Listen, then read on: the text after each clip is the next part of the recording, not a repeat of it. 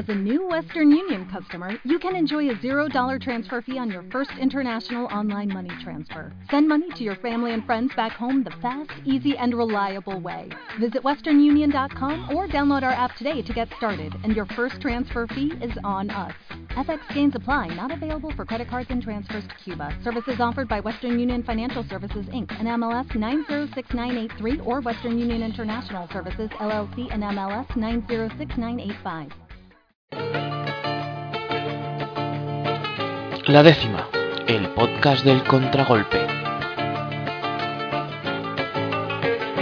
Y ahora verás lo que te la sala rota. Y ahora verás lo que es sufrir con la derrota. Lo que me hizo tu maldad no tiene nombre, pero ha llegado sin piedad el contragolpe. Porque me dices que ya estás arrepentida, que hiciste mal. Hola, soy Alex, bienvenidos una vez más al podcast La Décima. Hoy están con nosotros Loren, arroba lo que en Twitter. Hola, buenas noches. Juanlu, arroba juanlugm. Hola, buenas noches. También con nosotros Gado, arroba Real Esparta. Hola a todos. Víctor Estacado, arroba Víctor Estacado en Twitter. Hola, muy buenas. Y tenemos un invitado de excepción, Joaquín, arroba Debes en Twitter. Hola, buenas noches. Bueno, pues vamos al tema, que es el partido. Después comentaremos, si queréis, la renovación de Cristiano, que ha sido hoy, noticia de última hora, pero primero el partido de ayer, Villarreal-Real Madrid, empate a dos, goles de Bale y de Cristiano y por el Villarreal, Cani y Gio. Un partido en la primera parte bastante interesante, sobre todo si eres del Villarreal, porque nos dieron un auténtico baño, y en la segunda un poco más aburrido porque las fuerzas fallaron un poquito. ¿Cómo lo vivisteis, Víctor? Bueno, el partido más o menos fue un poco de, lo que se esperaba, porque viendo los partidos anteriores, sumado también un poco a lo, a lo de la pretemporada, pues esperaba eh, que fuera por esos derroteros. Eh, mucha gente lo comentaba, yo también lo eh, era partícipe de la opinión de que sí que había mucha mucha combinación en el medio, con Modric, con, con Isco, con Bale, em, y todos pensamos también un poco eh, lo mismo, eh, cuando tuviera que recuperar el balón o tuviera que presionar con esa formación, esa alineación, iba a sufrir bastante y realmente fue así, porque hacía aguas en el medio campo, hacía aguas en, defensa y realmente el empate que se cosechó, eh, hombre, joder, no digo que no, pero hay que dar las gracias.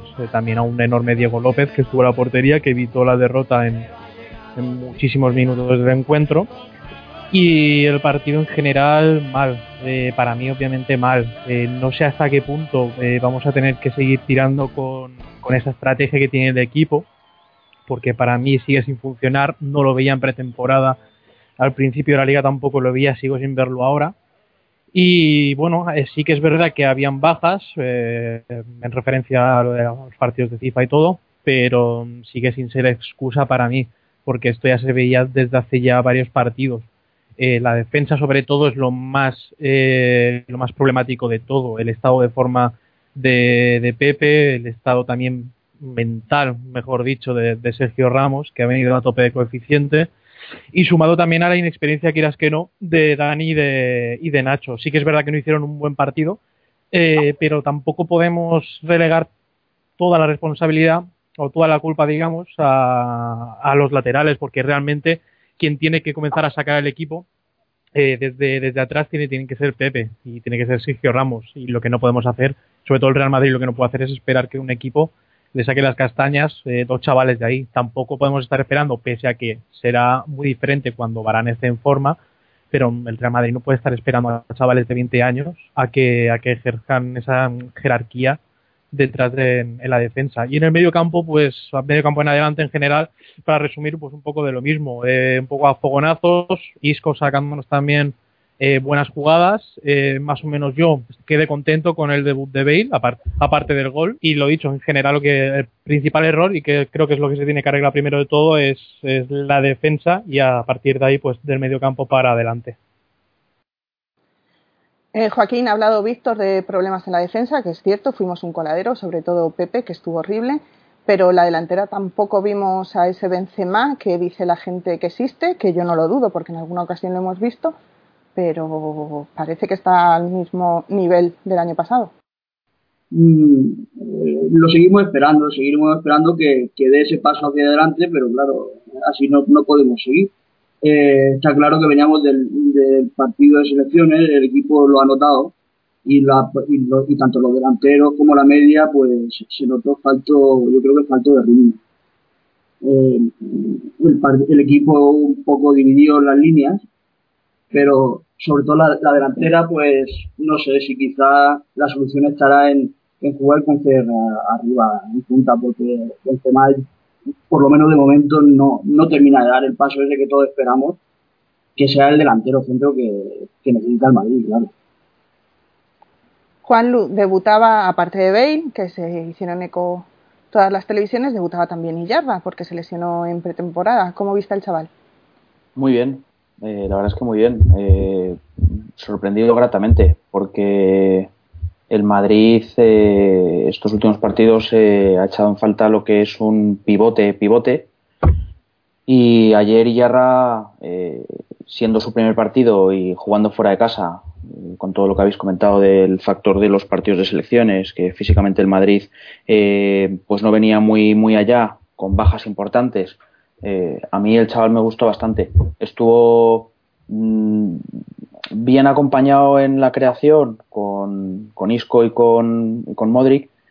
Y, y, bueno, la verdad es que bastante bien. Claro, es normal que nos desborde un equipo como el Villarreal. ¿Debemos preocuparnos un poquito o, ¿O es que no estamos en forma? Y si no estamos en forma, ¿por qué otros equipos sí lo están? a ver, este es el Madrid, ¿no? Y así le ganemos a un equipo 5 a 0, siempre va a salir algún alarmista a criticar algo del equipo. creo que el equipo aún está en construcción. Aparte de que el equipo está en construcción, venía, se venía de una fecha FIFA. Uh, el Villarreal creo que solo tenía dos o tres convocados a las selecciones, o sea, tuvieron 18 no, 18 no, 15 días preparando el partido prácticamente completos. El Madrid apenas tuvo dos, tres partidos, dos, tres días preparando el partido completo. Y pienso que es normal. Uh, habían elementos nuevos que mucha gente, que por qué Ancelotti los metió si nunca habían jugado, como Yarramendi, pero Yarramendi no, no tuvo mal partido. Me parece que hubo peor partido de Pepe y de Ramos que tienen toda la vida jugando juntos ya. Y creo que hay, hay motivos para alarmarse, pero deberían ser leves. Hay, hay mucha, digamos, el contexto del partido en general es no es para, para, qué sé yo, para volverse histéricas y prenderse en gasolina porque el Madrid se dejó dos puntos ante un recién ascendido. El, Villarreal ha tenido un, un inicio perfecto de, de liga. Eh, García ¿cómo se llama el, entrenador? Marcelino García, Marcelino, en fin, Marcelino es un, Marcelino García Toral. Marcelino García Toral, eso. Es un, es un buen estratega, tienen un muy buen equipo. Uh, de locales siempre, estos equipos de locales siempre se hacen muy fuertes, ahí tienen el, Granada, por ejemplo, lo que nos hizo sufrir el Granada. Y no sé, creo que quizás eh, Quizá también afectó, aparte de la fecha FIFA, que se iba a, Estambul y que había que guardar ciertos elementos para Estambul, como Arbeloa o Kedira. Pero el funcionamiento general del equipo es, es normal para un equipo en construcción. Es normal para un equipo en construcción. No, no creo que haya. yo, soy de la opinión que, pero bueno, ya es cosa mía, que si yo fuese florentino, es que en diciembre, ya que nos ha hecho en verano, yo vendería a Pepe, vendería a Ramos y vendería a Benzema. Loren, ¿sabemos ya que juega el Madrid? ¿Lo empezamos a ver? ¿Seguimos sin tener ni idea? La sensación que a mí me transmite este Real Madrid es que juega lo mismo de siempre, o sea, nada. A lo que estamos acostumbrados en los últimos años, por mucho que hayamos defendido el estilo de Mourinho, todavía incluso era más vertical que este una especulación extraña. Lo que a mí me preocupa es el, centro, lo que se vio, pudo ver ayer en el centro del campo. No se crea, se vive de arrebatos y no creando y no mm, creando ocasiones ni manteniendo posesión ni nada, pues mm, hay muchísimo por pulir y no podemos decir que es que tuviéramos un equipo sin capacidad para controlar el balón, para crear jugadas, para dar pases. Me parece cuanto menos preocupante, pero estamos en el quinto partido de la temporada, el cuarto, no, perdón, el cuarto partido de temporada. A lo mejor no deberíamos echar las alarmas todavía, pero no puedo quitarme de la cabeza que el año pasado se perdió la liga en casi las primeras 15 jornadas. Habida cuenta de eso, sobre todo hay que, hay que dejar claro una cosa. Si no tienes el balón y creas ocasiones, pero encima no defiendes nada, porque la jugada del segundo gol ya no es solo la defensa del Real Madrid, da vergüenza el centro del campo del Real Madrid como deja irse a Cani como si fuera, vamos a ver, parecía un partido del Bayern de Múnich contra el Escalonilla Fútbol Club, o sea, ese jugador no le entra a nadie en todo. Es ese planteamiento de pues bueno, si vamos a ganar porque los nuestros la pegan muy bien y son muy buenos y en tres disparos sacamos el partido, a mí me preocupa, ¿eh? me preocupa. Esperemos que todavía sea esa, ese puntito de concentración que falta y que dentro de muy pocas jornadas podamos ver al Real Madrid a tope. Hombre, la preocupación supongo que también va en función de lo que hagan nuestros eternos rivales y en este caso con, y que me perdonen, un fútbol de mierda, el Barça eh, lleva 12 puntos sobre 12 posibles y nosotros ya llevamos dos por debajo. Juan Lu. Mm, a ver, eh, yo hay cosas con las que no estoy de acuerdo, el que habéis comentado antes. Eh, el Madrid ayer sí que creó juego, sí que creó juego porque el, partido de, Isco, que fue de menos a más, y el partido de Modric fue mm, medianamente bueno, ¿vale? Sí que es cierto que ayer Ancelotti, por lo que fuera, por las bajas, por el partido de selecciones, eh, porque jugábamos fuera, porque el Villarreal llevaba preparando este partido dos semanas. Eh, en el centro del campo eh, hubo fases del partido en los que pasó por encima. Isco fue muy bien controlado por Aquino y por Gio por un lado, y Modric, el encargado de cubrir a Modric, que era Cani, pues mm, le sujetó bastante, ¿vale? Ahí, eh, previo a lo que comentaba antes de Yarra, Yarra hizo muy buen partido porque eh, no, le, no le pesaba la responsabilidad de tener el balón en los pies y distribuir a un lado y a otro.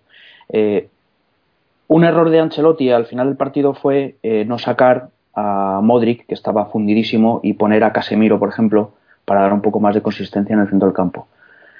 Y respecto a lo de Benzema que hablabas antes y comentaba Joaquín, pues, pues nada nuevo. Si el tema es que como siga así, eh, yo creo que en cuanto Bale y Cristiano Ronaldo estén 100% físicamente, es que no sería de extrañar que jugase el Madrid por toda la zona de ataque solamente con ellos dos.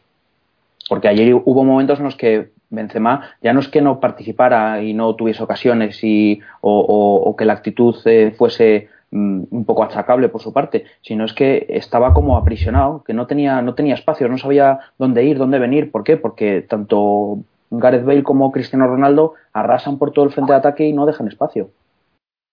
Pero es que es una cosa que yo llevo diciendo de Benzema mm, desde que empezamos los podcasts. A ver, es un tío que ha jugado una temporada bien de cuatro que llevan en Madrid. Es que no sé qué narices esperamos. Es decir, eh, no, no, es lo normal esperar que haga una brillante temporada, lo normal es que siga en su mediocridad. Que es muy brillante, que podría ser uno de los mejores jugadores del mundo, sí, pero de los podría ser, mm, no se ganan los títulos, supongo. Lo primero que se corta el pelo.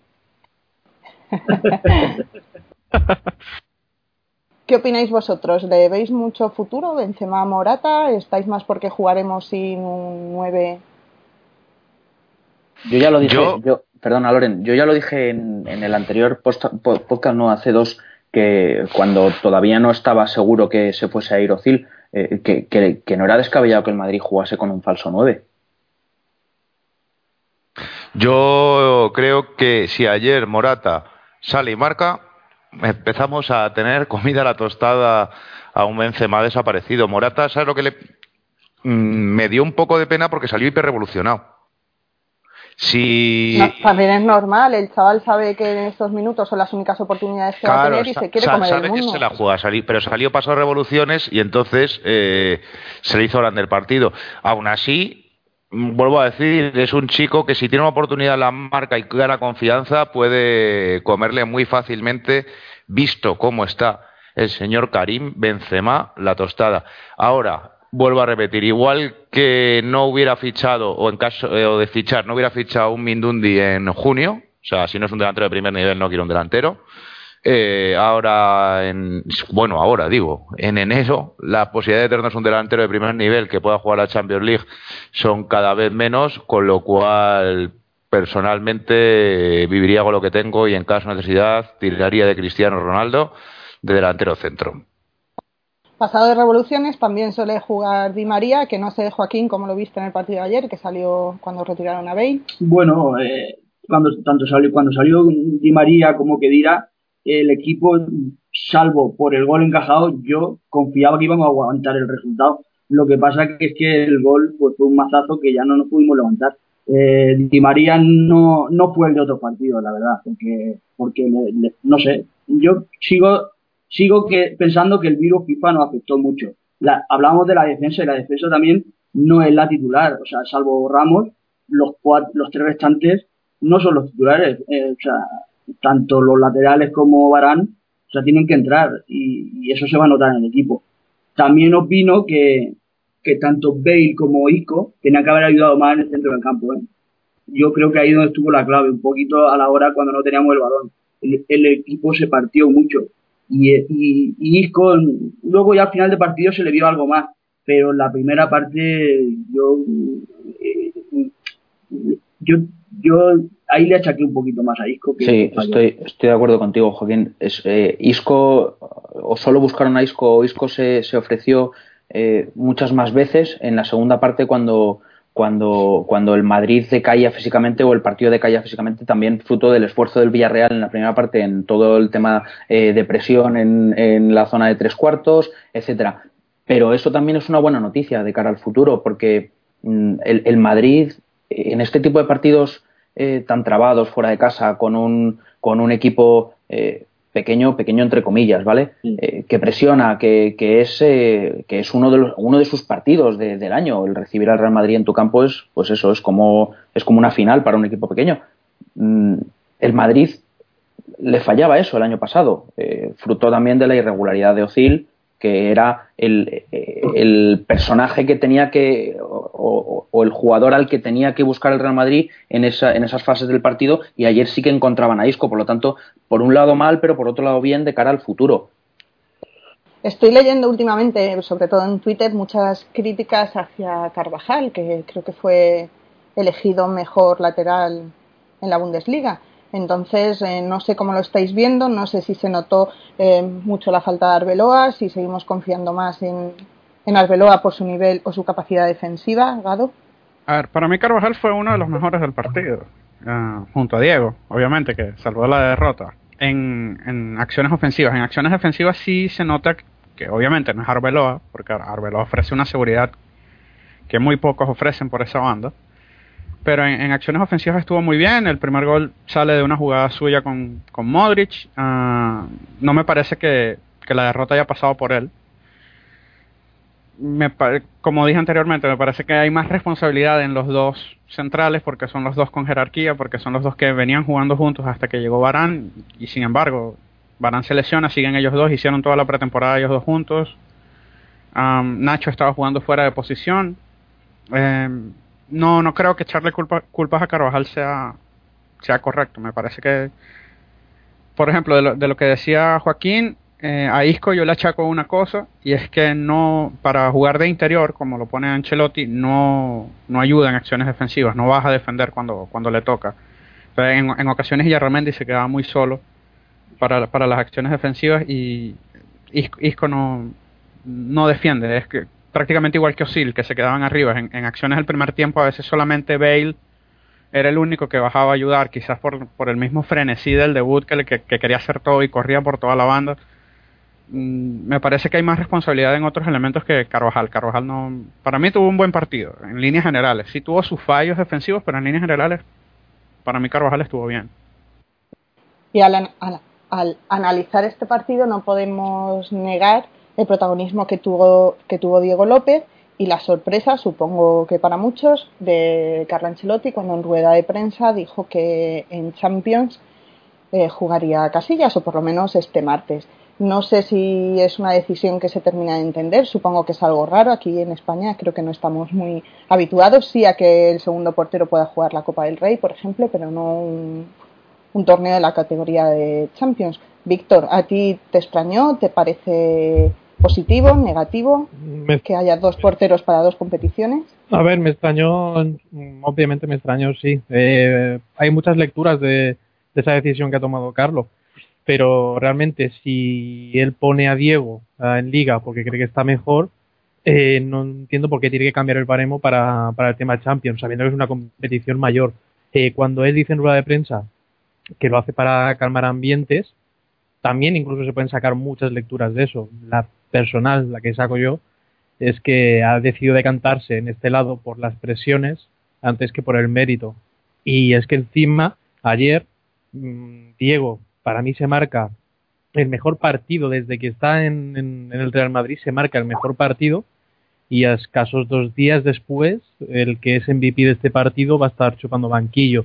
Eso es a mí lo que me molesta, es lo que yo veo como un error eh, en la decisión de Carlos. Eh, obviamente, deseo que Casillas, pe- pese a su estado de forma, lo haga perfecto. Obviamente no voy a desear lo contrario, pero debutar oficialmente después de todos estos partidos y encima eh, en el Alisa Millén, mm, no confío, la verdad. Obviamente espero lo contrario, pero la verdad que es que no confío y no entiendo desde luego la, la decisión de Ancelotti. Yo, Ya lo si hizo- me ya lo dejas hizo en un el Milán, segundito, Eso iba a decir, Bueno. ya lo hizo en el, ya lo hizo en el Milán. En el Milán ya lo hizo. Pero- ¿no? En el Milán Pero estuvo, aparte- campo- aparte- jugaba con un portero en Liga y con otro en Champions. Pero vamos a sumar una teoría más, ¿eh? Un Casillas descontento con un renombre mundial, si tú le sacas en un partido en el Ali Samillén, mm, significa que en invierno no va a reforzar a ningún equipo de Champions, porque no va a poder jugar la Champions. Sí, esa Este es otra año. lectura, esa es otra, es, es otra de las lecturas que, que- que he visto yo, que simplemente Eso- a lo esa- mejor le pone un partido es, para, para juega que no se pueda ir a un equipo partido Champions. Juega este partido, si Diego lo sigue haciendo bien, los partidos grandes los va a jugar Diego. Mm, si Iker se pone muy tontito, pues mira dónde vas a ir a jugar, mm, piénsatelo. Y ya el año que viene hablamos de tu venta con dinero por medio y con equipos de por medio. Y esa es la visión que yo hago. Mm, calmar ambiente puede ser, puede ser también. O sea, nunca está de más tener un equipo Teletabi donde todo vaya bien. Es maravilloso. El Barcelona les pasa de vez en cuando. Por lo Bueno, menos me, la parece- me, parece- me parecería preocupante que, el, Ma- que Ancelotti eh, decidiera poner a Casillas en Champions solamente para tranquilizar el ambiente. No Es que creo eso es lo que pienso yo. Yo no creo que O sea, sea me parecería un- Yo, claro, yo o sea, compro me más parecería la una de- la gilipollez. de no te vas a ir a jugar un equipo de Champions, pero aún así, aún así, lo que nadie puede negar es que tenemos dos porteros cojonudos y con dos porteros cojonudos te puedes permitir hacer estas cosas. ¿Tú crees que Nada, a lo que mejor ponga Jesús, que ponga a Jesús y que Jesús juegue la Copa. Pues por eso mismo te estoy diciendo, eh, yo compro más la teoría de que este hombre mm, no es tonto y este hombre no es tonto y el club tampoco. Y entonces, antes de que me acabe Casilla jugando en el Barcelona los cuartos de final de la Copa Europa o me acabe en el Manchester United jugando los cuartos de final de la Champions League o que lo mismo o tal, pues mira, casi que juegue un partido contra Galatasaray y otro partido contra el Neuchâtel suizo en el trofeo de la galleta y ya tengo cubierta una plaza. Alguno dirá que rastrero, otro dirá que es una jugada inteligente y yo opto por la, por la B. Ninguno piensa que simplemente eh, igual Casillas está entrenando bien y le quieren dar una oportunidad y no quieren quitarle la regularidad a Diego López. Seguro, pero que seguro que está entrenando bien y seguro que, que se merece una oportunidad, claro que sí, pero que no es lo normal, Alex. Que, que, que eh, Casillas está entrenando bien y Diego López también. Y Diego López además está jugando bien y está salvando puntos al Madrid. Y no es normal en un equipo como el Real Madrid que juegue un portero a la Liga y un portero a la Champions. Claro, pero tampoco es una situación normal. Es decir, estamos hablando de Iker Casillas, que es el capitán del Real Madrid y que para mucha gente es un mito. to- Y supongo que la manera También de es un mito tratarlo Di no es exacta. A, a Que mí, salga ya, a Claro, sí, el claro, pero sí, claro, pero Di Stéfano eh, cuando supuestamente se le echó del Madrid estaba en el, o- en el ocaso de su carrera. Eh, Iker no sé si lo está por condiciones físicas, pero por edad no lo está. A ver, Gado, A ver, yo compro la teoría de, de Loran, pero que me, me parece que está mal hecho el, el momento. Porque es Estambul, porque es el Galatasaray, porque es Drogba, Snyder, Burak Yilmaz. Si ayer, Si, si lo, ayer- si lo vas a hacer, si lo vas a hacer, hazlo contra el Copenhague en el Bernabéu. es la misma Champions, igual le vas a bloquear que si se va en enero al Arsenal o al City o a cualquier equipo se lo bloqueas, pero no lo hagas en Estambul.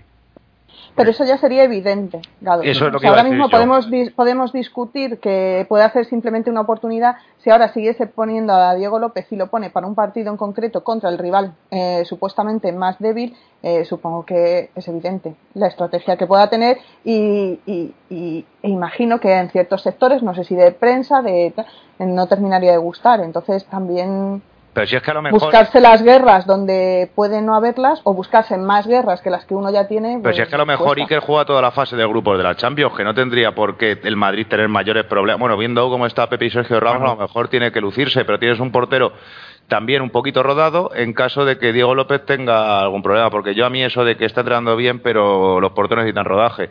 Entonces esa Sí. primera esa primera fase que eso vuelvo a repetir, el Copenhague, el Galatasaray, mucho Drogba y mucho Schneider, pues no deja de ser Galatasaray y algún otro equipo así de más La Juve, la Juve me preocupa mucho. A mí la Juve me preocupa bueno, bastante. la Juve, nos puede, la Juve nos pu- puede preocupar muchísimo, pero yo, eh, en efecto, creo que deberíamos pasar como primero de grupo.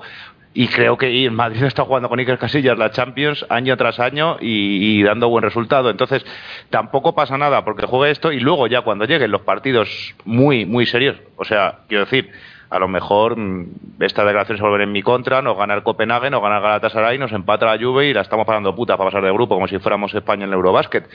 Pero no creo que se, no creo que se dé el caso. Te juega la fase de grupos y mira, cuando ya llegue el momento la verdad, mira Iker, que es que confío en Diego López, ahora mm, vete a donde quieras y te viene bien. No, pero a, a mí también me parece un poco injusto con Diego que con la forma en la que está y con la- el rendimiento que ha dado, que no juegue Champions. A mí me parece un poco injusto, aunque nada más, nada más es este partido, en teoría, Ancelotti dijo que, que era solamente este martes, no habló en adelante, pero si se da el caso de que Casillas juegue toda la fase de grupos de la Champions, me parecería un poco injusto con Diego que no, que no juegue la competición más importante siendo o habiendo dado el rendimiento que ha dado. Víctor, Joaquín, ¿cómo veis vosotros el tema? Víctor, habla. a ver, yo es lo que he dicho, yo no estoy con la opinión de Gado. Eh, creo que cre- creo que es injusto para el tema de Diego. Eh, creo que las oportunidades que, que Iker, es que Iker también desde hace dos años y lo hemos visto a confederaciones y lo hemos visto, quieras que no, en tanto dentro como, como fuera del Madrid, es que las actuaciones y el estado eh, físico que tiene Iker no es para, para lo que necesita el Real Madrid ahora. Y creo que se le dieron muchas oportunidades y que quieras que no, que un portero tiene un- una vida deportiva mucho más larga a sus 32 años. Eh, y esto lo hemos comentado muchas veces. eh, cuando no entrenas, cuando no intentas mejorar esos defectos, eso quieras que no, con el tiempo eh, se te acaba notando y mucho más conforme pasa el tiempo. Pero yo creo que realmente mm, no sé hasta qué punto se deben dar, tantas oportunidades. Igualmente, aún así, con todo lo que hemos dicho, habrá que ver y juzgar por lo visto antes de que empiecen los partidos, pero es lo que digo, no tengo confianza en que vaya a mejorar el nivel de la misma manera que yo quise darle tiempo también a Pepe después de la lesión y ya entre todo este tiempo hemos visto que no se puede recuperar a ese jugador. Yo opino lo mismo que Casillas eh, con, el tema Casillas y creo que es Diego quien tendría que jugar y quitarse este tema de Casillas de, una vez de por todas. Eh, y de la manera quizás en la que, la que hice Loren ya para el siguiente año buscar otro club. Pero bueno, veremos a ver. Joaquín, ahora aparte de dar tu opinión sobre este tema, nos cierras ya el Villarreal Real Madrid diciéndonos si crees que debemos tener alguna queja arbitral. Sé que si hablásemos de, del Barça Sevilla podríamos decir alguna, pero no sé si tuviste algún fallo. Se habla de un penalti a Di María. Bueno, primero lo de Iker. Yo, lo de Iker, ante todo confío en el Mister. El Mister tiene que saber más que todos los que opinamos, tanto en Twitter como en cualquier sitio. Él sabe cómo están entrenando y, y si, le da, y si les quiere dar esta oportunidad en Champions, él, más que nadie tiene que saber lo que está haciendo. Yo no creo que lo haga porque no pueda jugar luego en, en enero ni nada de eso. Yo creo que va a confiar en, él en Champions. Oye, es un, es un portero, sus títulos están ahí, tampoco se vive de los títulos, pero oye, ha hecho sus ha hecho su- sus cosas y estará trabajando, estará trabajando bien. el, yo quiero pensar eso, yo siempre ante todo confío en el míster, igual que se confió en el anterior míster, pues en este, en este míster hay que hacer igual. O sea, creo que en ese sentido eh, ya se puso en duda cuando se fichó a Ancelotti y siempre lo, siempre lo he dicho en Twitter. Eh, creo que no se le ha dado la misma confianza o ese margen de confianza que se le dio a Mourinho. O sea, Mourinho es Mourinho porque lo es, pero que, oye, este, este hombre por lo menos hay que darle ese margen de confianza, creo yo. En el tema de, los de, las, de las quejas arbitrales, pues la verdad es que no soy de quejarme de los árbitros. No, no vio el penalti de María, pero eh, creo que teníamos que haberlo solucionado el partido antes, si es que teníamos que haberlo solucionado. Eh, quejarnos de los árbitros creo que yo para, para mí es, es lo último, vamos. Yo el equipo creo que tiene que tenemos que tener otros argumentos para para recurrir a los. Bueno, pues vamos al tema estrella del día, la renovación de Cristiano. Muy felices, muy contentos, discursitos. Eh, se les renueva a partir de ahora cinco años, ¿no? Creo que son más de contrato. 17 millones, dicen, por temporada. No sé si es el jugador mejor pagado. Eh, supongo que Messi, si lo es dentro de poco, renovará el suyo. ¿Qué me decís? ¿Lo habéis visto? ¿Cómo lo habéis visto? ¿Os parece bien? A mí me dan, a mí me dan reflejo las gafas de Cristiano. es lo único que haya que comentar, la verdad. Hombre, yo creo que en un club en el como es el Real Madrid, en el que no estamos renovando cada dos por tres contratos, no está de más eh, que a Cristiano Ronaldo se le reconozca y se le blinde. Es que me parece, me, parece que, que, está bien en este caso. O sea, que puede ser un gesto después de lo de Bale, pues puede que también, pero aún así creo que, que si estuviéramos hablando de, yo qué sé, de cualquier otro, ¿no? Pero en este caso es un jugador que si no es el mejor del mundo, es el segundo mejor, es, es importante el gesto. El gesto, ¿eh? Como gesto, solo. Ya solo como gesto, pero además creo que es interesante ir brindando jugadores eh, que son vitales para, para el club, pero que esto no se convierta en una rueda, ¿no? De renovaciones a lo Messi también es importante. Para mí es el mejor fichaje de la temporada. La renovación. Es el mejor jugador del mundo y al mejor jugador del mundo hay que pagarle como tal y, hay que hacer porque esté contento, esté a gusto y se centre en lo, en lo que tiene que hacer, que es lo importante, meter goles y, llevar al Madrid a lo más alto. A mí me parece un premio, un premio a todo lo que a su rendimiento, a su, a su entrega, a su dedicación, a su profesionalismo. A 204 goles en 204 partidos es simplemente una, una bestia. Es que es una brutalidad. Es que, es que sus números son brutales. a su, digamos, a su su compromiso con el club, porque aparte de todo eso, aparte de ser toda la estrella, aparte de todos los goles, tiene un compromiso con el club increíble que, que no he visto ni en canteranos, ni en, ni en, otro, ni en otros tipos de jugadores que han llegado al Madrid de distintas formas. Me parece fantástico, si es el mejor pagado, se lo merece. Eh, si no es el mejor pagado, igual lo que le den se lo merece. Se merece eso y mucho más. O sea, Cristiano, si yo fuera el presidente del Madrid, Cristiano, yo le daría un, cheque en blanco y un contrato en blanco. O sea, todo lo que tú quieras. Claro, exceptuando los derechos de imagen que por Florentino son política del club, ¿no? Pero eh, me parece que es fantástico, es estupendo. Muchos decían que Cristiano no iba a renovar porque llegaba a Bale y se iba a poner celoso, pero ahí está. Florentino fichó a Bale y renovó a Cristiano en, en dos semanas, en menos de dos semanas, en 13 días se anunció a Bale y se renovó a Cristiano. Qué mensaje de poder importante también que se envía. Joaquín, que luego dicen que no dejamos hablar a los invitados. Expláyate. No, es perfecto. La renovación de Cristiano es por lo mejor que le ha podido pasar a Madrid después de los últimos años. Es como dice Juan Luc, el mejor, el, mejor fichaje de la temporada. O sea, lo que ha dado ese jugador hasta el momento, pues es que ahí están los números que no se le puede poner ni, una objeción ni encima todo lo profesional y, lo, que lo da todo por el club. O sea, que por, más que eh, faltan elogios por, por dar a ese jugador. Víctor, el martes jugamos contra Galatasaray, empieza la Champions, todos supongo que con ganas. Va a ser un partido complicado. Mm, en principio no, pero bueno, si nos complica el partido el Betis en casa, pues después espera que podamos tener un partido complicado. El año pasado, a la que bajamos la guardia, ya, ya sabéis lo que pasó.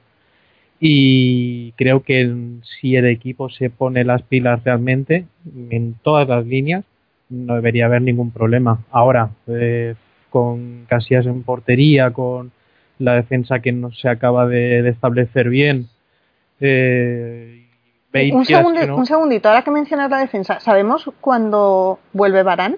¿Sabemos cómo está? No, no. Ya está entrenando con el grupo. Sí. No, con el grupo todavía no. está, está en solitario en el césped y con balón, pero todavía con el grupo no. Yo diría que en 15 días o menos, en, en un plazo de 15 días ya debería, si no hay ninguna recaída. Vale, Víctor, continúa. No, básicamente, básicamente eso. Hay que estar al tanto con, con el Galatasaray, obviamente estamos por encima de ellos y la liga turca no, no está entre las mejores de Europa, pero hay que estar al tanto. Y mm, creo que el equipo, o sea, es lo que decíamos antes, no creo que debamos esperar a tres, cuatro, cinco partidos más para ver realmente si esto tira adelante, si funciona o no, si hay que estar ya alerta. Yo creo que hay que estar alerta desde ya y lo que es la Champions eh, no es igual que la Liga. Un tropiezo ya desde el inicio te puede perjudicar. Y sí que es verdad que hay que estar más pendientes de la lluvia, pero no hay que bajar la guardia, pero en, ningún momento con el, con el Galata. ¿El infierno turco ya no es tan infierno, Loren? ¿El infierno turco puede ser la pasión turca? No, eh, bromas aparte, yo es que a mí, a ver, el infierno turco lo puedo entender cuando hablamos sobre todo de baloncesto, ¿no? Estadios pequeños, muy apretados, bengalas, sillas que vuelan, árbitros que reciben monedazos, no sé. Ahora mismo Turquía tuvieron a Huiza. Creo que esto ya no vale como ejemplo de lo no, no, no, no vale no vale como ejemplo de para lo que ha quedado, ¿no? Y lo ficharon como estrella. A priori no debería ser un partido complicado. Yo creo que ya hay mitos que se quedan, ¿no? O sea, el Arsenal hace buen fútbol, eh, los campos de Turquía son los campos de Turquía son muy complicados. En Portugal solo hay Por cierto, gran, estreno de Osil, creo, con el Arsenal. Lo, en Portugal solo hay toallas o Kaká es un mal jugador, mitos urbanos que no se van a salir. lo, de Kaká ni idea, el chico con el rendimiento que nos ha dado. Visto, visto así, no. Yo creo que el infierno turco no es infierno, pues, y, menos en el primer partido de la liguilla de la Champions League. Esperemos eso, que no se convierta el partido y yo cuando lo estemos viendo, si nos marca Schneider, nos marca Drogba, yo vea la, imagen de un Real Madrid a una Belén en la película de la Pasión Turca, ¿no? Con, entonces espero no, no verlo así, o sea, sodomizado. Pero creo que es un partido a priori sencillo y ojalá no me equivoque, pero vamos es que no es, no es tan infierno. O sea, el año pasado ya se vio. Sí que es verdad que cuando el equipo tiene que remontar, el campo presiona, pero es que para mí, estoy la opinión de, de Loren, para mí lo que es infierno o lo que es un campo que realmente presione puede ser un campo realmente pues como el Reino de Navarra. Yo sí que de todos los partidos del año, ahí realmente sí que se puede notar la presión por la forma del estadio, al estar igualmente la gran más cerca también, pero es que el estadio realmente yo no lo veo así, ¿eh? Lo digo porque me estoy totalmente de acuerdo con lo que dice Loren pues debo ser la única que está un poco acojonada porque es que yo con la defensa que vi ayer, es que por poquito que nos ataquen, es que nos pueden caer dos goles perfectamente. Pero si ayer Pereira volvió... Ayer Pereira volvió loco a Ramos y a, Pepe, pues, pues, pues, imagínate cuando venga uno de, Champions, de talla Champions. Yo discrepo con todos los que dicen, muy respetuosamente por supuesto, que el infierno no es infierno. El, el Alisa Millén o el Tour Telecomarina, como prefieran llamarlo, eh, juega. Ese estadio juega. Eh, esa gente presiona y mete a sus jugadores en, el partido y hace que los contrarios, para decirlo delicadamente, se ensucien el pañalito. Eh, yo estoy, yo no espero, yo ni siquiera espero victoria, de verdad. Viendo el equipo como está y yo no espero victoria en Turquía, yo me conformaría con un empate porque sé que es un estadio muy difícil, sé que es un equipo muy difícil y es la, el debut en Champions y el equipo aún no está muy bien engranado y el Galatasaray ya tiene este grupo ya por más de un año. Entonces yo yo estoy yo estoy algo cauteloso sobre el partido. Venga, Gado, ¿te has traído un parabólico o algo, tío? Eh, broma, sin, acritud, ¿eh? Sin acritud. Dios mío, tenemos que ir a jugar contra el Minglanilla Fútbol Club de Segunda B, pero No, el estadio es porque- pequeño. No, ya porque sabéis es que... que- los chicos del bar tiran piedra. Ah, bueno, jodamos, coño, que es que, o sea, que, es, que es un partido de Champions Real Madrid Galatasaray que tiene, a ver, la abuela Fuma, o sea, Snyder, a Drogba, que siempre ha sido un jugadorazo y lo será siempre, pero mm, que está al nivel de jugar en el Pero es que Galatasaray, este porque si no estaría en equipo europeo, o sea, no, no, vamos a ver, coño. Loren, deja ya- hablar a. Loren, No, pero es que, Loren, es que me, Loren. me exaspera porque si nos acojona el Galatasaray, yo no sé qué vamos a hacer el día que nos enfrentemos al Atleti de Simeone, salir con, con pañales ya puestos. Hombre, pero es que este mismo año perdimos allá, en Estambul. Claro, ellos tenían que remontar y todo eso, pero perdimos. No ganamos el partido, fue 3-2. Y en, y en 15 minutos nos, nos arrollaron y fue por el público. Y fue este Y mismo hubo- año, y- fue en Y febrero. hubo, mo- y hubo momentos en los que el Madrid lo pasó mal y empezó a ver un poco con peligro la eliminatoria. Yo, yo lo digo es por eso, yo lo digo es por el, el- el- el antecedente inmediato que fue este mismo año. Estambul no es fácil. Estambul no Pero es fácil. fueron- Gado, pero fueron 15 No, minutos. no. eh, Fueron 15 mi- Bueno, pero es que eso, eso puede bastar para meternos dos, tres goles y, y- y complicarnos. 15 minutos Ya pueden bastar, que- 15 minutos es mucho. Visto esto, creo que deberíamos cambiar el nombre al podcast. En vez de la décima, vamos a llamarla la décima, mejor otro año. Porque es que, joder, o sea, es que, en serio, o sea, yo ya no quiero imaginarme semifinal Madrid-Bayern de Múnich. Que casi mejor que no nos presentamos, que los chicos se queden en el bar, porque es que los pobrecillos lo van a pasar de un mal. Ah, pues no jodáis, en serio, en serio, en serio, Eh, esto Loren, que está haciendo. Loren, es el no tiene nada que ver. de- No tiene nada que ver lo que estás diciendo. No tiene nada que ver lo que estás diciendo. Me vas a comparar el ambiente que hay en Estambul, el ambiente que hay en Estambul con el ambiente que hay en el Santiago Y, Bernabéu. y estamos hablando de que tenemos un equipo que se está formando todavía y que está teniendo muchos fallos. No estamos hablando de un Madrid en su plena capacidad, en el que supongo que entonces no habría duda ninguna. Sí, pero el Bueno, yo, Galatasaray yo también- estoy, estoy, estoy dispuesto a hablar el miércoles y. o- ¿Es el miércoles? Y. y y a ver, el marco da igual. Y hacer la porra con un, un La, 6-1. la por porra ejemplo, la vamos a hacer ahora. Pero una cosa, o sea, los que lo veis tan sencillo, supongo que entonces el próximo partido de liga, el domingo contra el Getafe en el Bernabéu, eso mejor ya ni vamos, hablamos con los del Getafe y que nos den los tres puntos. Hombre, si Villarreal es una aldea, no quiero imaginar lo que es Getafe y que nos perdonen nuestros coños. A ver, Getafe, lo mismo. Que en Villarreal lo hemos pasado mal, bien, y un error se puede tener, pero que no podemos es ir Bueno, un error no hemos tenido mucho, pero lo que no podemos ir es ya con el miedo en el cuerpo. Vamos a ver, hay que ir con tensión porque es un partido y tienes que ganarlo, pero hay que ir a ganar el partido. No, es que el campo del Getafe, otro, el campo del el, el infierno getafense. Yo qué sé, si debe haber. Es en el una- Bernabéu. bueno, pero si fuera el infierno getafense me, me- me da igual, o sea, habría una familia comiéndose las tortillas y el campo está siempre vacío y también vamos a salir acojonado la presión del campo del Getafe, es que no jodamos. Pero Dicho a lo mí- cual, yo, yo no sé a los demás, a mí lo que me acojona es el Madrid, no el rival. O sea, a mí lo que me acojona es Pepe, a mí lo que me acojona es Sergio Ramos, que puede hacerte un partidazo o puede estar pensando en de qué color se va a poner el pelo la siguiente vez, o no O lo sé, en lo que piense, o, En o en Pilar. Pilar, o en lo que piense que de repente le gana la espalda. El otro día a, a Pepe, pero hubo alguien que no le ganase la espalda. A mí es que es eso lo que me preocupa, no el rival, es que teniendo a gente que te gana en la espalda en cualquier jugada, cualquier equipo nos puede hacer un- Pero es que, Alex, es de mérito, básicamente. Es lo que dices, es de mérito del Madrid, que no más mérito del, rival. Obviamente el Villarreal hizo un partidazo, pero hablando del Galatasaray, es que si el Real Madrid realmente se pone las pilas y al, y al 100%, es que lo ha pasado por encima. Porque mm, vale que fue un campo diferente aquí en el Bernabéu, pero es que lo ha pasado por encima. Y, en, y es lo que habéis dicho. eh, cuando fuimos a su campo, realmente hubo una relajación y fue por, de- por demérito nuestro. Obviamente también empujó el campo y también empujó el Galatasaray, pero en líneas generales es que si el Real Madrid empieza con el pie buen, bueno a la Champions, es que no, no, no, miedo no, respeto siempre, eso sí. Bueno, y ahora os voy a pedir una porra para el partido de Champions, Galatasaray Real Madrid, y ya que es tan fácil, no sé si bajaremos de los seis goles.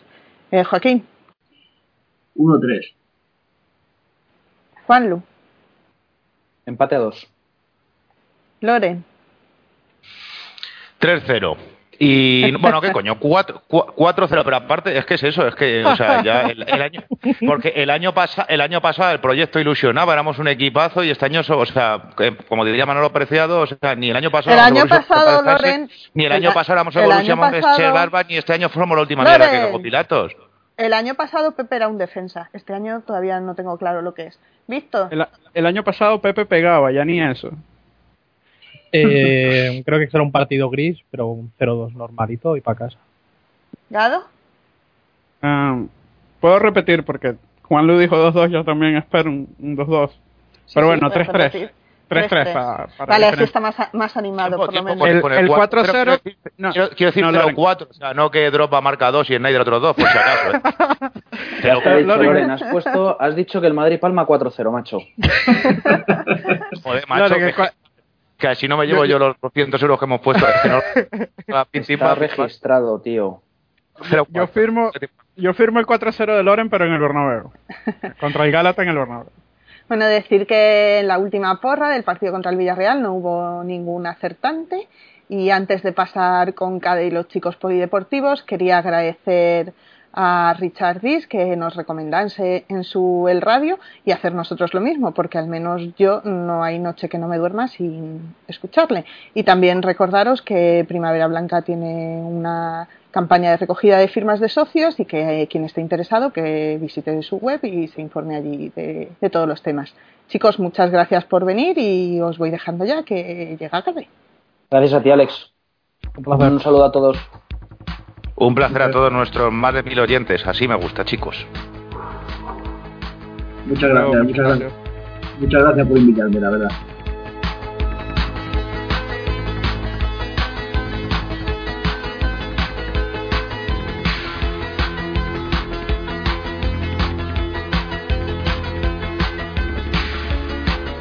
Buenas noches, ya estamos aquí como otra semana más para hablar de todo lo polideportivo, en este caso ciclismo. Estamos con Enrique, nuestro especialista, para terminar de hablar de estas semanas de, de vuelta y su resultado final. Hola Enrique, buenas noches. Hola, buenas noches, ¿qué tal? Chris Horner ha sido al final el vencedor de la Vuelta a España. Historia sorpresa, nadie quizá le tendría en las quinielas. Cuéntanos, ¿cómo lo has visto? Una totalmente sorpresa. Yo hace una semana me preguntaste quién veía yo favorito y seguías diciendo Nibali. Ha estado muy cerca, pero la- el remate ha sido la etapa del Angliru.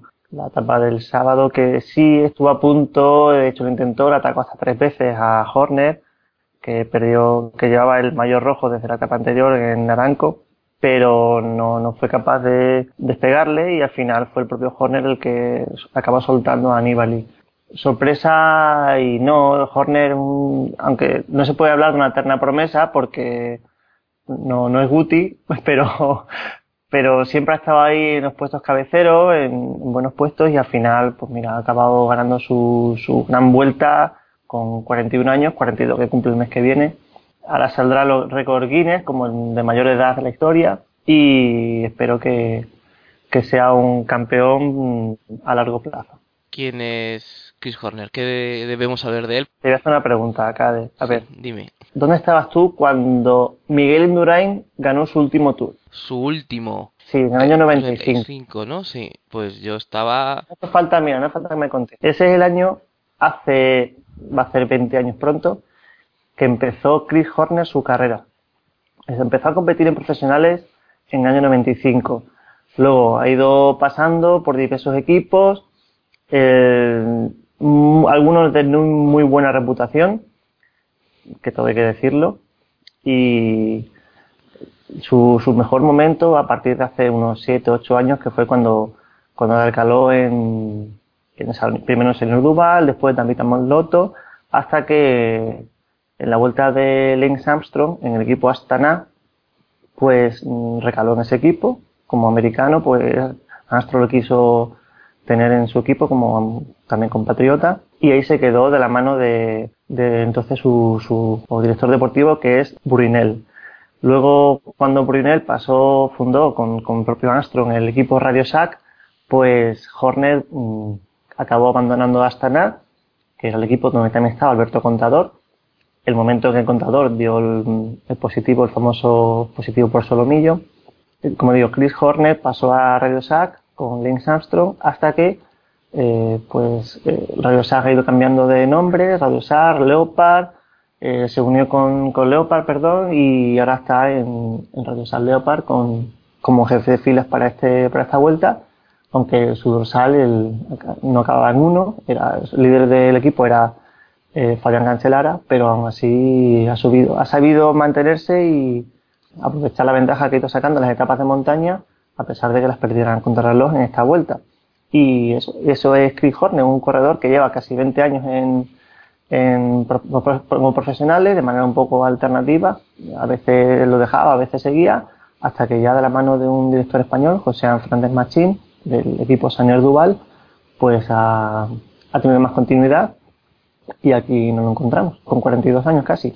Volviendo a la carrera, Nibali era uno de tus favoritos y el de mucha gente y, ha estado ahí hasta el final, quizá cometió errores en las últimas etapas o estuvo Horner más fuerte, pero quizás sorprende que tanto Pulito como Valverde al final no, no llegaran hasta ese punto para llegar a luchar por la victoria. Tenemos que tener en cuenta una cosa. Eh, Nibali ha llegado a la vuelta con 60 días de competición.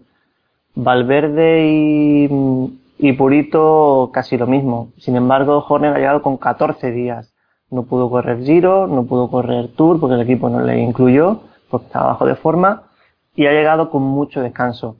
Ya lo iba diciendo Nibali, de hecho se ha desinflado como un globo la última, sobre todo en la etapa de montaña. Aunque lo ha intentado en el Angliru, porque son, es otro tipo de puerto, unas rampas impresionantes, lo he intentado, pero se han ido desinflando. Valverde no ha tenido el punch que suele tener en, en la vuelta, no ha estado quizás al nivel, no ha tenido, yo creo que el equipo no la ha sabido acompañar. A mí me han defraudado un poco el, el Silvestre Simiz o Beñaz Hinchausti, que han estado bastante flojas, a mi entender, aunque se ha encontrado en José Rada fenómeno. Y luego Purito, pues viene del Tour, de hacer podium, de hacer una excelente etapa. Podio en Tour y vuelta no está al alcance de cualquiera. Y, y Purito lo ha conseguido. También Nibali, porque ha vencido el Giro y segundo en la vuelta, que es un, una buena temporada. Año, sí. Y ahora veremos a ver en qué estado quedan y a ver cómo se presentan en la selección española para el Mundial de Florencia.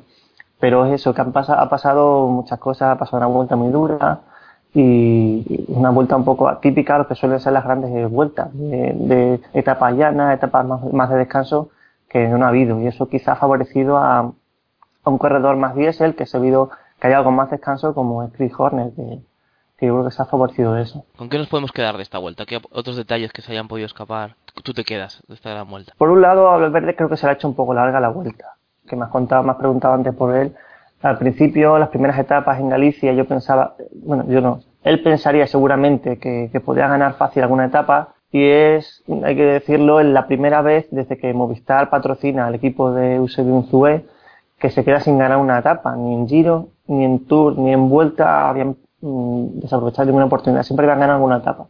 Y este, esta vuelta ha sido la primera vez desde que Movistar patrocina al equipo que se queda sin, sin vencer estoy convencido de que las primeras etapas Valverde pensaría que iba a ganar fácil alguna y al final han acabado los 20, las 21 etapas y sin conseguirlo.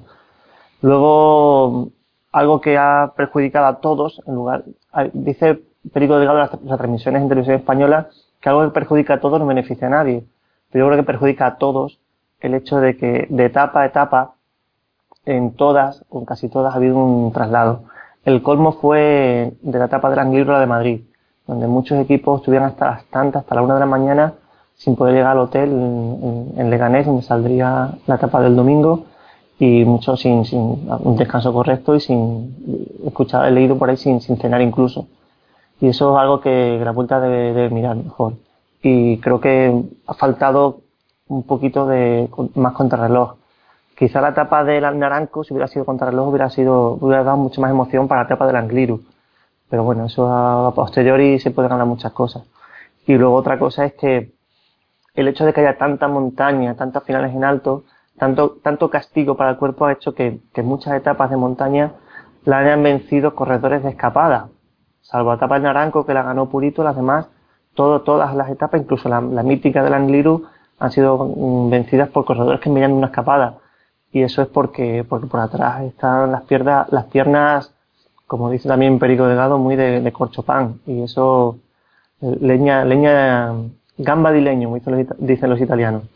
Y eso ha, ha, perjudicado también, creo yo, al, al, rendimiento de los grandes hombres de la, de la general. Y por lo demás ha sido espectacular, las diferencias han sido muy cortas eh, y hasta el último día prácticamente no ha decidido el, la, la general, cosa que, es de alabar y que no se ven en, otra, en otras carreras pues nos quedamos con eso y te emplazo ya a cuando, al día después del, del Mundial, que lo tenemos ya a la vuelta de la esquina, ya que hablaremos de, esperemos, una victoria española, a poder ser. Y muchas gracias, Enrique, por estar hoy con nosotros. Nada, como siempre, encantado.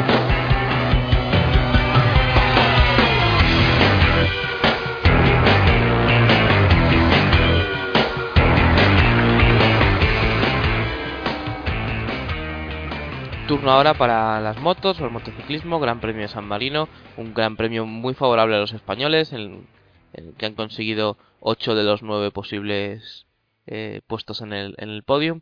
Eh, para hablarnos de todo lo que ha acontecido este fin de semana, tenemos como siempre a Oscar con nosotros. Buenas noches, Oscar. Buenas noches, Karel.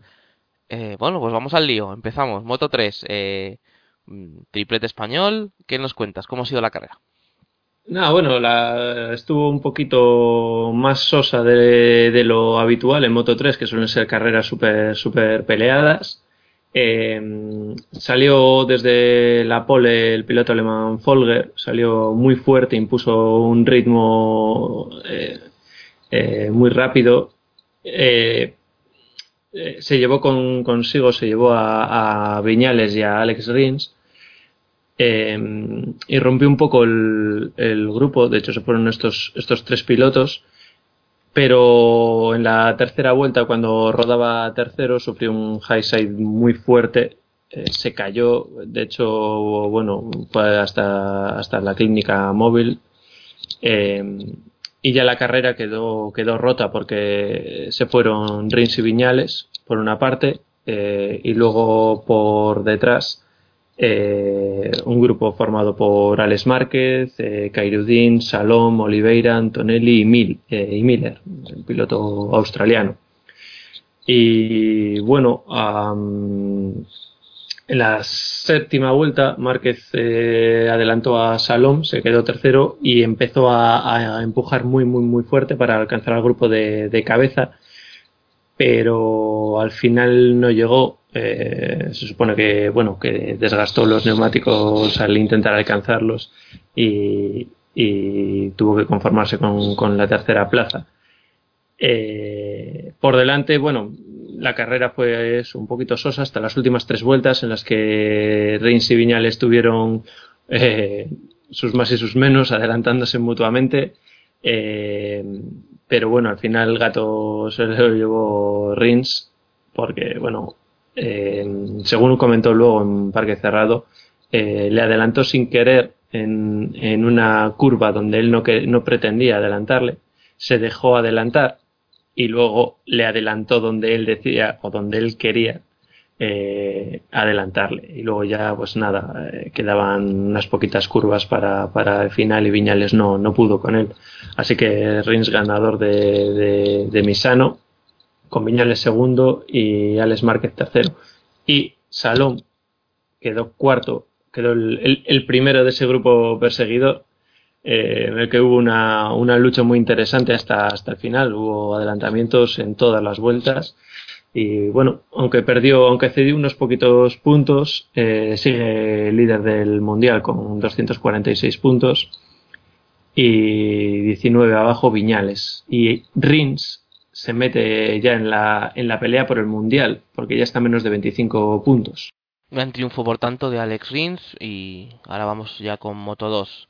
¿Qué nos cuentas? ¿Qué ha pasado en la segunda categoría? Eh, Espargaro partía desde la, desde la pole, pero nada, en tres vueltas Nakagami le, le adelantó. Espargaró dijo después que, no se sentía cómodo con el, con el depósito lleno, que le costaba hacer girar la moto. Y bueno, desde, desde eso, desde la tercera, cuarta vuelta, que adelantó Nakagami a Espargaró, empezó a tirar como, como un poseso. Bueno, como le llevamos ya viendo las últimas carreras, que tiene muy buen ritmo, una muy buena primera mitad de carrera. Y de hecho llegó a rodar por encima de los, de los dos segundos por delante de, de Espargaró. Esto también provocó el, el, el fuerte ritmo de, de Nakagami, que no hubiese grupo, sino que estaban los pilotos bastante separados entre ellos. Mal fin de semana, por otra parte, eh, de Scott Redding, que, que hizo, bueno, eh, salía desde la quinta posición, pero le costó todo, todo el fin de semana coger, ritmo. Y en la carrera también se vio reflejado, estuvo luchando por, por el tercer puesto con Egerter, Zarco y Rabat, pero a partir de media carrera Rabat también eh, se empezó a tirar fuerte y empezó a recortar tiempo con Nakagami junto con Espargaró. Empezaron a recortar tiempo eh, y bueno, eh, Nakagami vio como, como, poquito a poco la pizarra, el tiempo de, le marcaban el tiempo de, de, ventaja frente a Espargaro cada vez eh, con menos diferencia, ¿no? Fue, fue cayendo vuelta a vuelta eh, hasta que hasta que en las en las dos últimas vueltas eh, a final de, recta eh, Espargaró logró adelantarle y, y, a marcar un, un, nuevo ritmo de hecho, Nakagami en el momento que la adelantó ya no tuvo ninguna, ninguna opción de, arrebatarle otra vez la, primera plaza. Una victoria sufridísima de, de Espargaró porque tuvo que estar concentrado toda la, toda la carrera. Eh, y bueno, acabó Nakagami segundo y justo por detrás Rabat tercero. Eh, al final Redding, que iba, iba séptimo, logró adelantar a, a Zarco y bueno, conseguir un puntito extra que, todavía, cada punto a estas alturas de, campeonato sirve, sirve y mucho, son muy importantes. Eh, más que nada porque Espargaró vuelve a estar por debajo de la, de la línea de los 25 puntos, se coloca con 179 puntos a 23 de Reading, que tiene 202. O sea que cualquier error de estas características, eh, cualquier mala, mala clasificación de carrera puede poner a Espargaro líder. Eh, Nakagami, que además lleva unas últimas carreras muy interesantes, quedando segundo siempre. Eh, además creo que eh, tuvo un detalle emotivo al final de la carrera. Sí, eh, en la vuelta de, honor, justo después de, bueno, de finalizar la, carrera, eh, consiguió, bueno, le dieron una, una bandera una bandera de Japón con, con el nombre de, de Soya Tomizawa, el, piloto que falleció hace tres años en, en, este mismo circuito en Misano y en la, en la curva donde se bueno donde perdió la vida. Eh, digamos que portando la, bandera presentó sus, sus, respetos, juntando las manos y luego en, el parque cerrado antes de las, de las declaraciones también se le vio muy, muy emocionado, llorando y quizás sobre todo por el tema de no poder haber, no haber podido eh, lograr la, la, victoria, ¿no? Creo que se sentía un poco, conociendo un poco la, la cultura japonesa, eh, decepcionado consigo mismo, ¿no? Por no haber podido eh, demostrar sus condolencias con la victoria, ¿no? Bonito detalle de, Nakagami, eh, pero vamos a pasar ya a MotoGP. Lorenzo partía con mm, ciertas mejoras en su Yamaha y parece que le han venido muy bien. Sí, eh, no sé si, si porque el circuito favorecía a las Yamaha o porque el, nuevo cambio SIM les eh, ha funcionado muy bien o quizás un poquito de las dos, pero la carrera de, Lorenzo fue inapelable.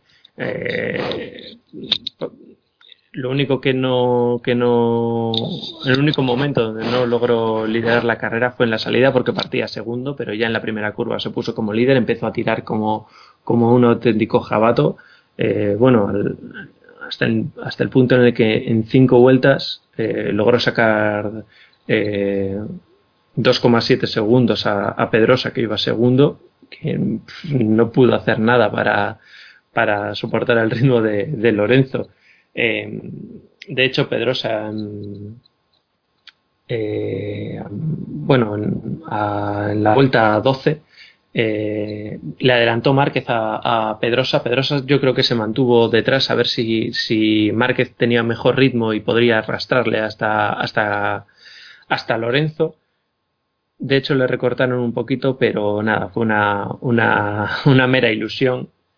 Eh, Lorenzo en cuanto le marcaron en pizarra que se había adelantado eh, Márquez, siguió tirando 100% concentrado y, nada, falta de, siete vueltas, Lorenzo estaba con más de tres segundos y medio de ventaja y vamos. Eh, yo creo que ni gestión de, carrera ni nada. Estuvo tirando hasta, hasta, vamos, hasta las últimas curvas que, que ya entraba saludando eh, como justo campeón, como justo ganador de, este, de esta carrera. Y bueno, la pelea por detrás estuvo un poco bonita. en, unos giros hubo una pelea ahí entre, entre Márquez y, Pedrosa, pero al final se llevó el gato al agua Márquez. Quedó segundo, además un segundo puesto que le sirve eh, de una manera muy buena porque aunque quedó por detrás de Lorenzo, su inmediato perseguidor era Pedrosa eh, y quedó por delante de él. Digo era porque aunque quedan con los mismos puntos Lorenzo y Pedrosa, 219, eh, Lorenzo es segundo porque ha ganado más carreras. Y, digo, le sirve muy mucho a, Márquez porque sigue como líder del mundial eh, con 34 puntos de diferencia frente a sus dos inmediatos perseguidores y eso significa que está más de una carrera, eso da mucha tranquilidad al, piloto de Cervera y con cinco carreras por delante solo. Pues veremos qué pasa en las siguientes carreras. ¿Cuál es el próximo Gran Premio? Eh, próximo Gran Premio, eh, Motorland Aragón, eh, dentro de, dos semanas. Y bueno, el año pasado ganó Pedrosa, pero cuatro, o sea, sí, cuatro de las cinco primeras posiciones estaban copadas por, por, motos Yamaha, o sea que bueno, yo creo que veremos, veremos una bonita pelea. Pues a ver qué nos cuentas sobre ello dentro de dos semanas. Muchas gracias Oscar por estar hoy con nosotros. gracias a vosotros. Y hasta aquí ha llegado una nueva edición de la décima, el podcast del contragolpe. Espero que os haya gustado los contenidos y que volváis por más la semana que viene. Muchas gracias y